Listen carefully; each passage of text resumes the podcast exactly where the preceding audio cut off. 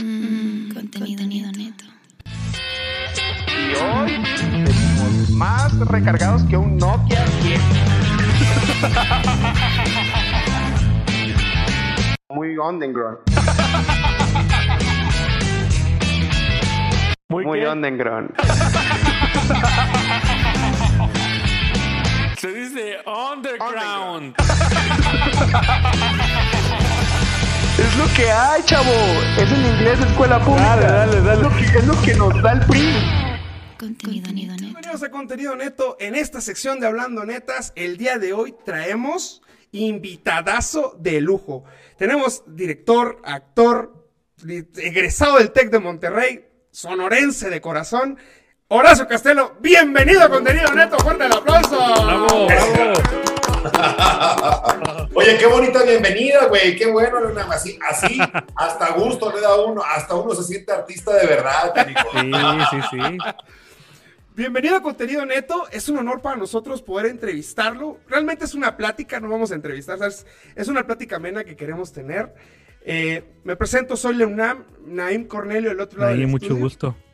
Y Saludos, pues nada. Horacio, ¿qué onda? Te, te catalogan como el soñador por excelencia.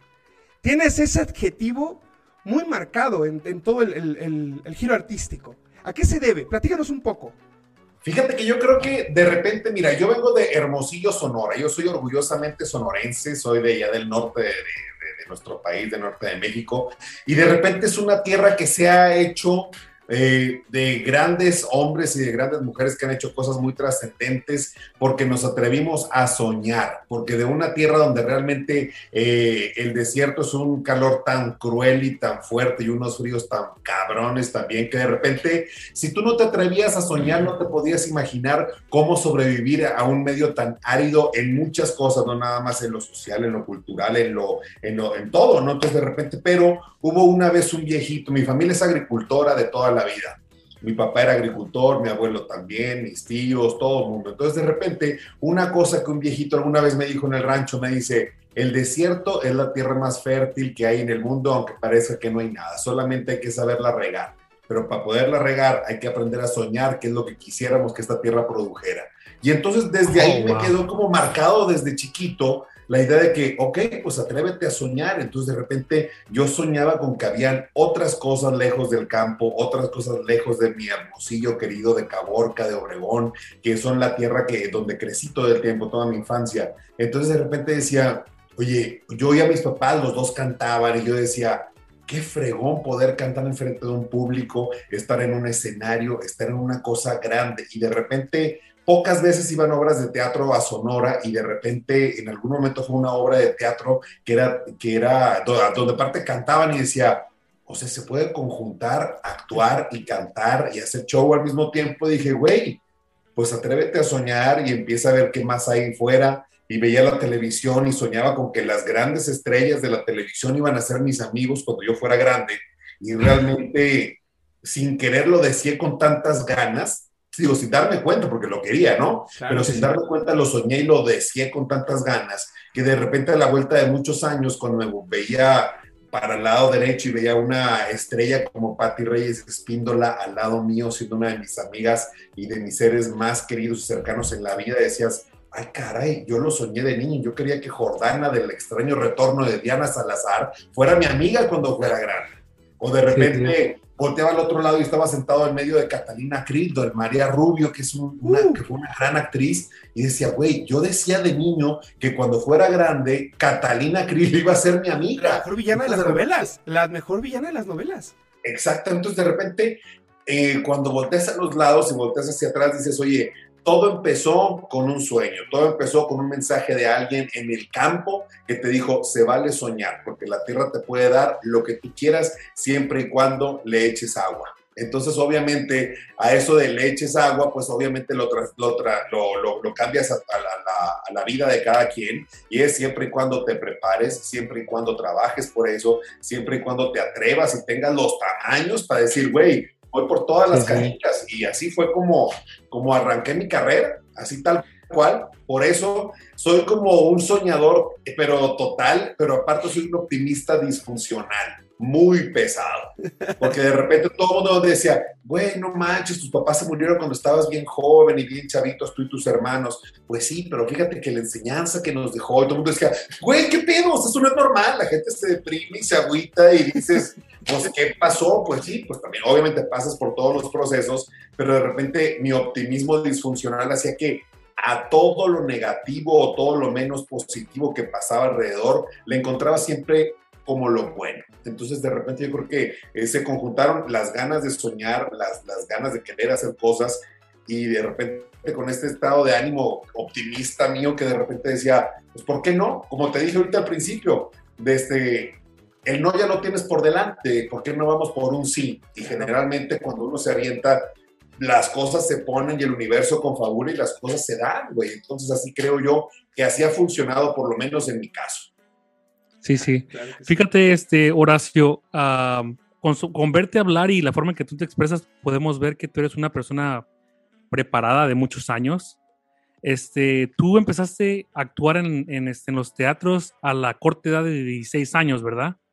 Exactamente. ¿Cómo, cómo, ya, muy joven, ¿verdad? Uh, Imagino sí. que, que este, ¿cómo, cómo, ¿cómo, fue para ti esa experiencia de, de, de empezar a actuar a los 16 años? Pues fue mágica, güey, porque imagínate, de repente siempre soñé con ser artista de, desde que era niño. Yo cantaba y actuaba y hacía mis cositas como todos, como todos los muchos artistas te cuentan que de niños hacían sus sobritas y sentaban a los hermanos y los vestían y les ponían las hermanas, daban show. Igualito también pasaba en mi casa, pero estando en Hermosillo decía, güey, aquí no pasan esas cosas. Aquí uno es agricultor, ganadero, doctor, licenciado y se acabó. Entonces de repente cuando tengo 15 años, más o menos, 15 años, eh, hacen una audición en el periódico de Hermosillo, donde decía, vamos a hacer una obra de teatro que era Los Jovenazos de la Era N. Exactamente, ahorita como dijo Leonard, eh, esa obra era de un autor chicano, el primer autor chicano famoso en el mundo, mexicano de nacencia sonorense de Magdalena, Sonora, Miguel Méndez, escribe eh, esta obra de Los Jovenazos de la Era N. Entonces, yo no sé, güey, si, mira, o le caí muy bien a la directora, o no fue nadie audicionario, o si no vino nadie, agarro al primer güey que venga y que voy entrando yo. Fui el último que entró a, a, la audición y conectamos perfecto la directora que era Sonia León, que, que, que vive todavía en Sonora, y de repente eh, nos hicimos grandes amigos y realmente no, pues empecé directamente, nunca, nunca me dediqué a estudiar actuación en sí, sino que entré directamente a trabajar al mundo profesional y consigo pues lograr irme. Siempre fui como muy mañoso. Entonces de repente decía, a mis papás y les decía que iba de artista y iban, no hombre, ya se nos hizo, per ya se nos perdió esta Ya se nos perdió, sí. Todo. Entonces de repente pues logro que mis papás me mandaran a estudiar a Estados Unidos, a Tucson, Arizona. Y justo, una, y fíjate, me mandan a una escuela de monjas. Hijo eso. Para que no se pierda tanto. Para que si se nos pierde, que sea de un lado nomás.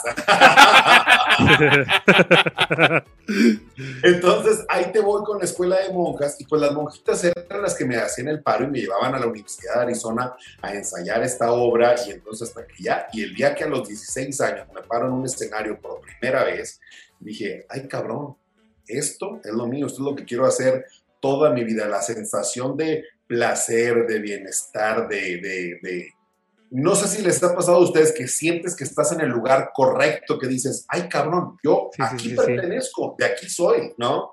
Entonces dije, ya, encontré mi camino, así que es, de aquí no me baja pues nadie, ¿no? Entonces habría que buscar como maneras distintas para poder seguir adelante, porque tendría que regresar a Hermosillo a terminar la preparatoria. Ya así fue como claro. lo hice.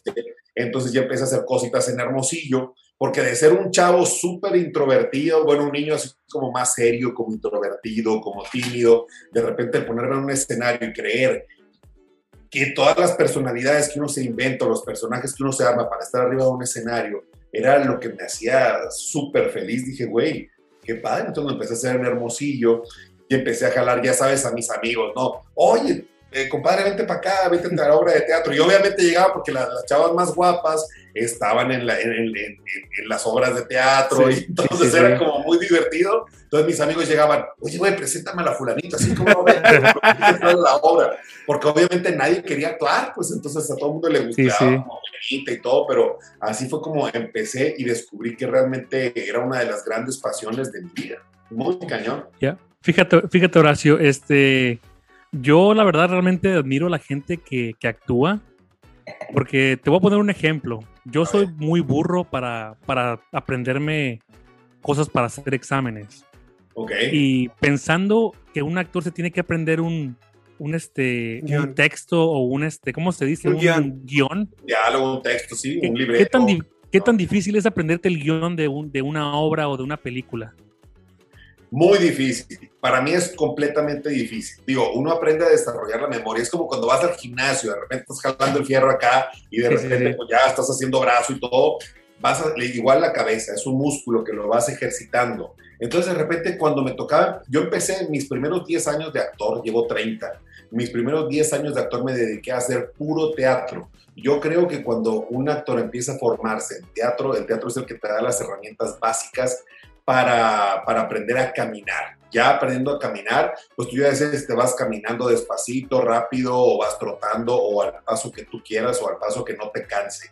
Entonces, eh, esa fue una de las herramientas que como empecé a hacer una obra tras otra, tras otra, tras otra, es al momento de que tú lees un libreto o un guion de cine o una obra o un libreto de una obra de teatro, de repente empiezas a, leer el personaje y lo empiezas a entender, lo empiezas a crear. Y obviamente no es como que en Chile una y mañana estrenamos, no, Sí, sí, sí. normalmente es un proceso de tres, cuatro, cinco, seis meses donde todos los días te juntas a ensayar donde todos los días te juntas con tu grupo de actores y ensayas escena por escena, y al momento de hacer el trazo de que aquí te- en, en esta parte te mueves para la izquierda y en la siguiente parte cruzas hacia la derecha y luego te vas hacia proscenio o te vas para atrás, dependiendo de lo que te vaya indicando el director, se te van grabando los diálogos con los movimientos y con todo lo, lo que... Oh, wow. Yo soy demasiado visual, entonces para Claro. mí, para aprenderme todos mis diálogos en las series o en las películas que ahí van forzosamente de memoria casi siempre, Sí. pues de repente es, es en- a la hora de los ensayos, es donde tú vas aprendiendo,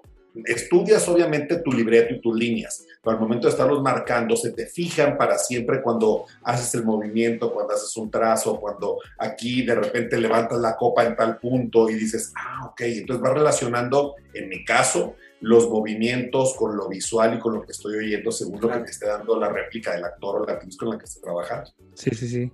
Entonces así empiezas a ejercitar la memoria. Pero tú también le puedes meter algo de lo tuyo o tiene que ser como esté el guion, directamente del guion. a según.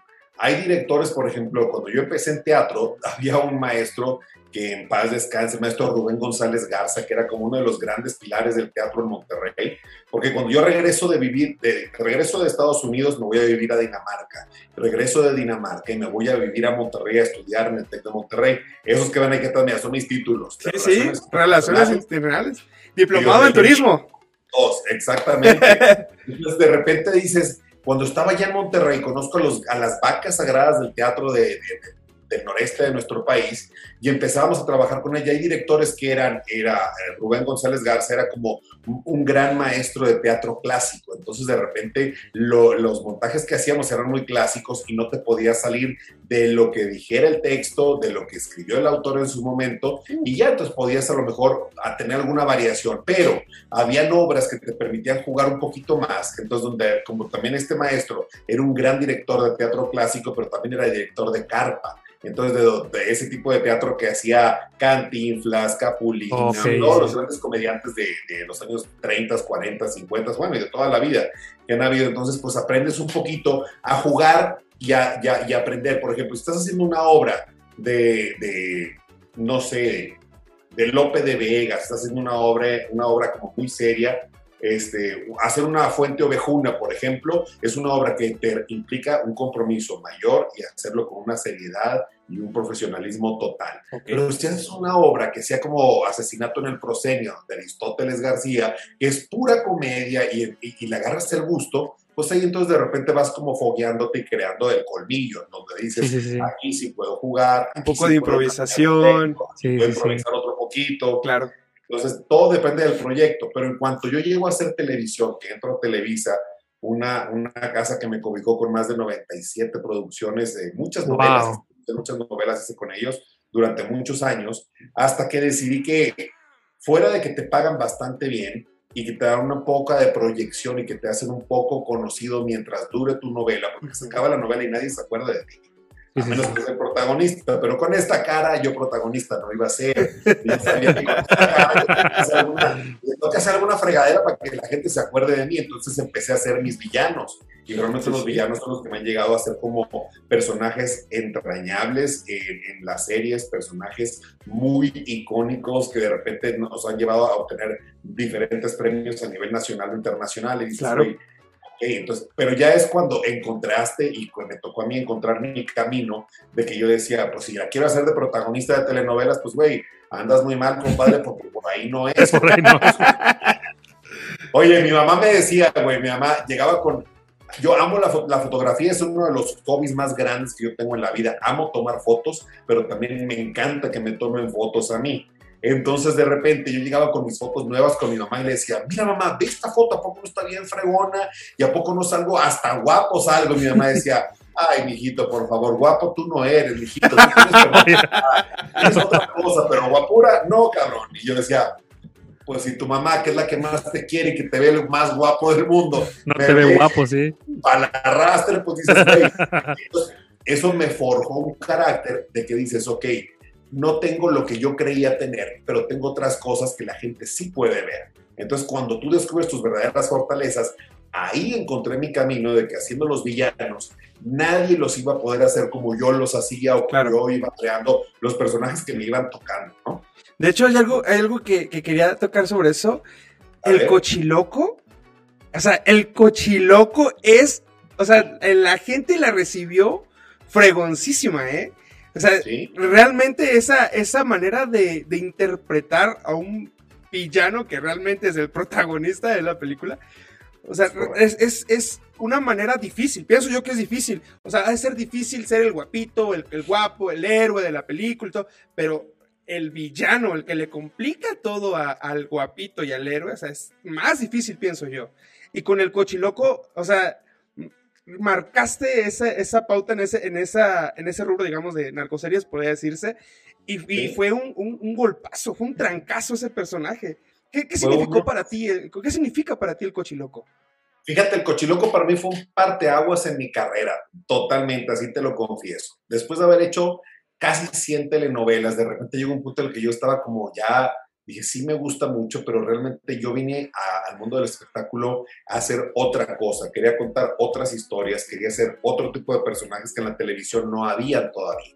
Entonces de repente dije, quiero hacer como algo y descubro el cine, gracias a Patti Reyes Espíndola y a, y a mi queridísimo maestro Gabriel Retes, que ayer fue su cumpleaños, pero pues ya se nos adelantó con de un cáncer terrible. Exactamente hace, ya va, va, va a cumplir eh, este mes, ahora a finales de marzo, cumple ya, esta semana o la próxima, cumple un año que se nos adelantó. Entonces de repente dices, gracias a ellos encontré mi verdadero camino, encontré que mi vocación es hacer películas, contar historias que van a permanecer en la memoria de la gente para siempre. Entonces, eh, haciendo una película con Moisés Arismendi, Angélica María, Michelle Rogel y una película que hicimos en España que fue preciosa, que se llama Años Después, que, dirigió Laura Gardos. De repente haciendo esa película regresamos y fue muy premiada en muchas partes. Íbamos al Festival Internacional de Cine de Guadalajara, que es como el festival más importante que hay en México, el más grande por lo menos. Y de repente estábamos ahí y se me acerca un productor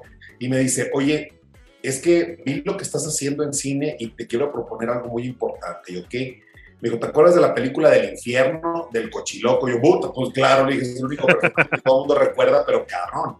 Y me dice, bueno, quiero contar yo la verdadera historia del verdadero cochiloco, el que sí existió, el que no fue ficción. Quiero contar su historia y ya, yo total que dije, me dice, ¿te animarías a hacer algo así? Porque todavía no se estaban haciendo ni El Señor de los Cielos, no, no había un precedente para la narcoseries. Entonces, estas eh, cinco películas que se hicieron de, del otro cochiloco fueron, crearon un precedente importante para todas las narcoseries que vinieron después. Porque, ¿Por qué?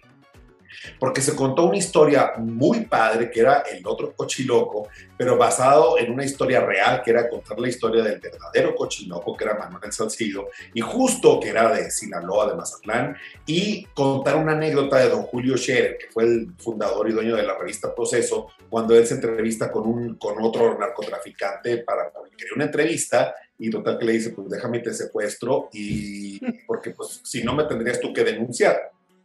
Entonces, basados en esa premisa, en esa anécdota de don Julio Scherer con este, con este narcotraficante, que quisimos contar la historia, la verdadera historia del cochiloco. Entonces, ¿cuál va siendo nuestra sorpresa? Que hicimos esta película que se hizo con tres pesos, con un presupuesto que muy, muy, muy, muy pequeño, pero con un muy buen director que era Carlos Amperio. Y, y me tocó trabajar con, imagínate, con Mario Zaragoza, que yo soñaba con trabajar con Mario Zaragoza, porque considero que es uno de los actores más grandes que ha dado, no nada más México, Latinoamérica, yo creo. Y de repente que me toca trabajar con él y con Juan Ríos, que es otro actor que admiro muchísimo también. Entonces de repente decía, qué privilegio poder hacer esto y contar una historia, y se elaboró una historia padrísima y un personaje genial que de repente está cuando se empieza, se hizo principalmente para el mercado latino de Estados Unidos, no se hizo pensada para estrenarse en México.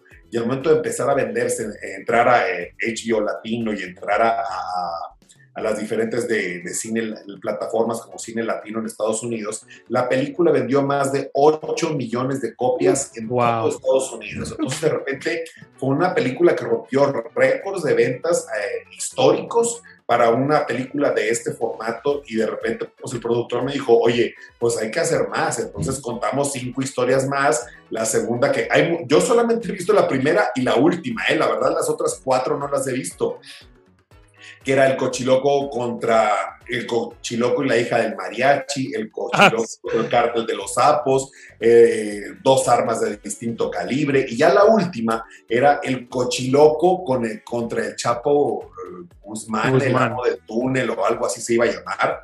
Y yo dije, ay, güey, pues sí la hago, le dije, pero nada más que que si le quiere poner el nombre de, porque originalmente era eh, eh, Capo, el amo del túnel. Y dije, si es así, nada, o sea, no estás haciendo una alusión directa a nadie, ¿no? Pero entonces de repente cuando dicen, oye, la película quedó súper buena y aparte el, el, pues el Capo estaba prófugo, está vivo y estaba en su momento como donde ellos quisieron aprovechar esta experiencia y dijeron, pues vámonos con todo y se llamó Chapo el escape del siglo. Entonces yo ahí sí le digo, no, no, no, le dije, a mí no me pongas en los créditos de la película, no, no, no quiero aparecer en el póster de la película, eh, le dije, porque realmente te estás metiendo con un narcotraficante que está vivo, que está y que es muy peligroso.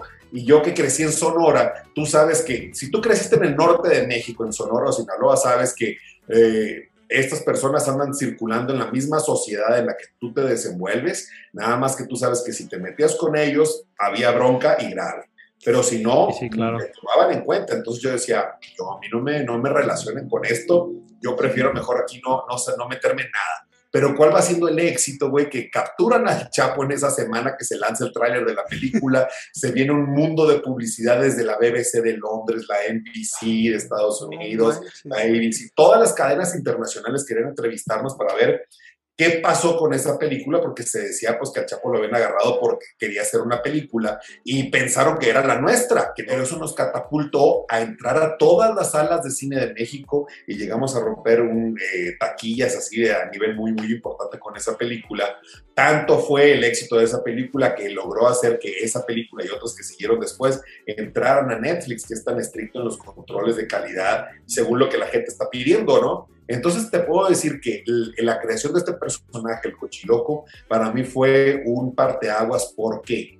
Porque me permitió ingresar a la comunidad latina de todo Estados Unidos, que para mí es un mercado muy importante, porque yo que crecí en la frontera, de repente para mí era muy importante y para mí era parte vital de repente ir hasta el súper a comprar los tomates y la leche a, Tucson, Arizona y convivir con el chicano que se parte el lomo y que está creando y forjando una gran nación como Estados Unidos.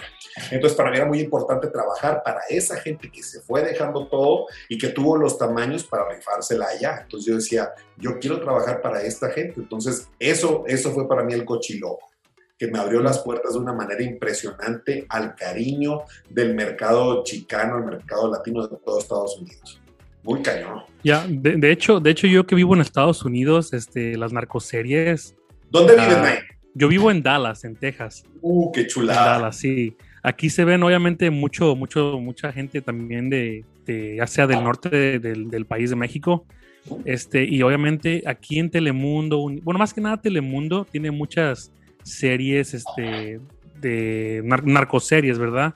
Y de, yo, de hecho, yo recuerdo, no, esta no es narcoserie, pero yo recuerdo haberte visto en, era una serie que se llamaba El Vato. Es correcto. Yo soy el protagonista villano de la serie, ¿cómo sí, no? sí, sí, sí, sí. Así Yo, yo hacía un personaje que ese, ese, ese fue otro parteaguas importante en mi carrera.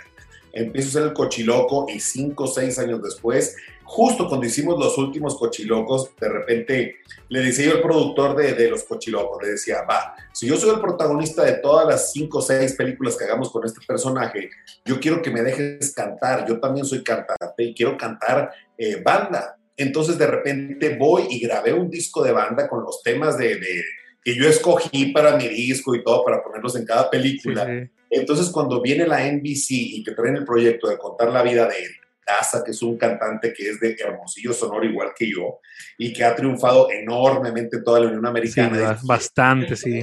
Muchísimo, es un güey muy importante en Sí, Estados sí. Unidos y muy querido aparte. Eh, Es la, historia, es la historia del Daza, pero obviamente como es serie, había que meterle elementos de ficción. Entonces, Oh, repente ok, sí le ok. metieron elementos de ficción basados en un poquito en Lupillo Rivera, en Jenny Rivera, en grandes personajes que la gente pudiera identificar fácil. Entonces, de repente Sí, sí, dijeron, sí. Pues ahí está. Entonces, cuando voy a hacer el casting para la NBC, me dicen, ok, primero necesitamos que me hagas un acento norteño. Y yo, sí, señor. Le dije, ¿qué acento norteño quieres? El norteño de Sonora, de Sinaloa, de Chihuahua, de Monterrey, porque los manejo los cuatro perfecto.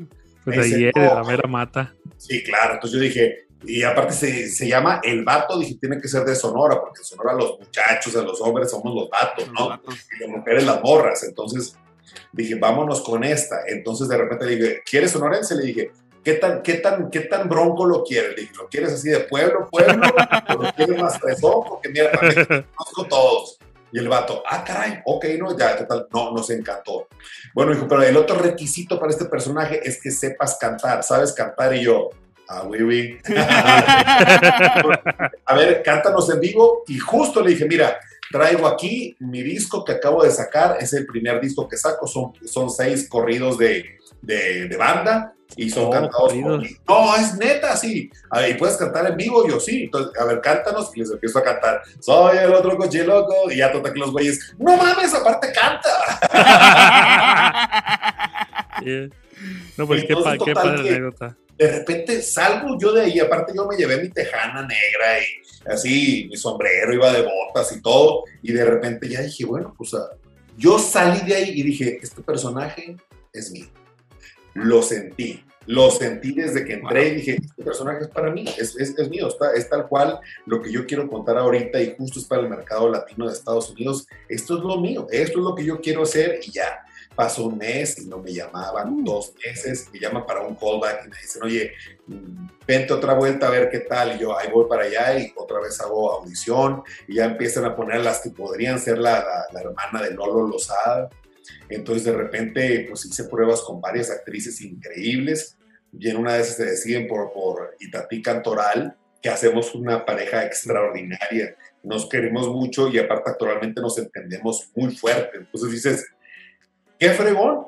Y en eso, güey, justo para ma- mandar a hacer toda la, la maqueta de, mi disco, de, las canciones que grabé, yo me basé en la música de Daza y de Julián. Entonces de repente dije, yo quiero cantar rolas como Julián Álvarez y como El Daza. Entonces total que yo había estudiado al Daza y lo conocía perfecto porque me gusta mucho su música. Entonces de repente llego y empiezo a verme llamado, va a venir El Daza. Y yo, El Daza, el vato de Hermosillo, le dije, el, el- el cantante de Hermosillo, sí, lo conoces. ¿Cómo no lo voy a conocer si lo admiro muchísimo a este cabrón? Fíjate que me dice, ¿a poco te sabes alguna rola de él? Sí, como no, le empecé a cantar La Mentirosa y todas las canciones que tenía, ¿no? El vato estaba atrás de mí. Entonces de repente dije, no, yo lo admiro muchísimo, ese vato está bien pesado. Y de repente volteé al otro y me dijo, no me digo, ¿a poco sí? Y volteo yo, ¡no mames, Dacia! Salió lo groupie, güey, así, groupie, groupie. Y desde ahí pues conectamos muy bien y nos tenemos muchísimo cariño y nos hablamos seguido y todo. Y de repente dices, qué padre que se dio este proyecto porque realmente tuvo un impacto en toda la comunidad latina tan fuerte que nos llevó a ganar un Emmy internacional Sí. como el, Oh, el wow. mejor Sí, sí. programa de todo el prime time de todo Estados Unidos en español. Entonces dices, Wow. ay cabrón, realmente fue un gran, gran éxito porque la gente se conectó. ¿Por qué?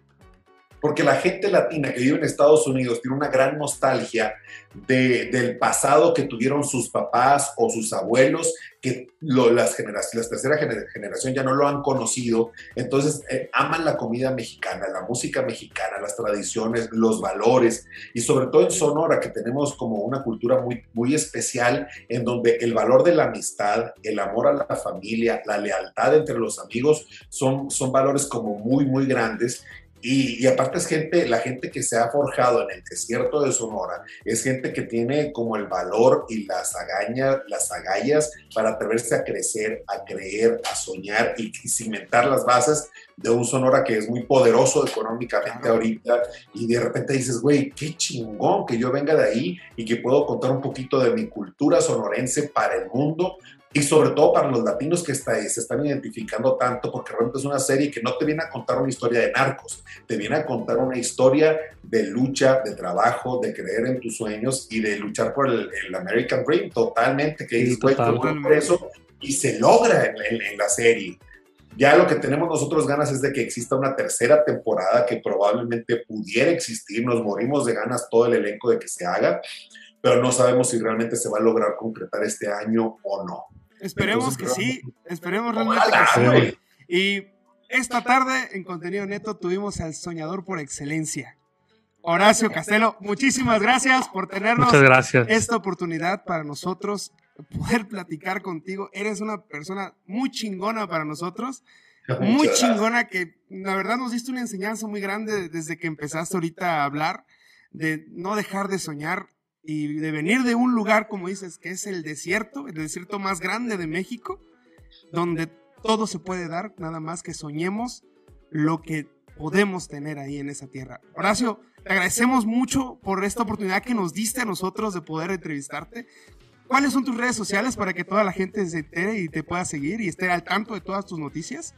Mis redes sociales, fíjate que son la que más manejo ahorita es Instagram, que es el Horacio. En el norte decimos el Horacio, el Naim, el, el Leunam, todos ya sabes así, lo- los vamos poniendo como el o la. Entonces está muy fácil. El Horacio, y ahí está, o si no, nada más le ponen Horacio Castello y sale luego, luego mi Horacio foto. Castel. Y de ahí síganme, por favor, porque de repente para todos los proyectos que están por venir, necesito el apoyo de toda la gente que nos va a estar viendo desde ya, desde sus pantallas, sus celulares, donde ustedes están, porque realmente vienen proyectos espectaculares donde iré pronto a grabar a Estados Unidos un proyecto nuevo, donde voy a estar como conductor de un, de un programa que Wow. me emociona muchísimo.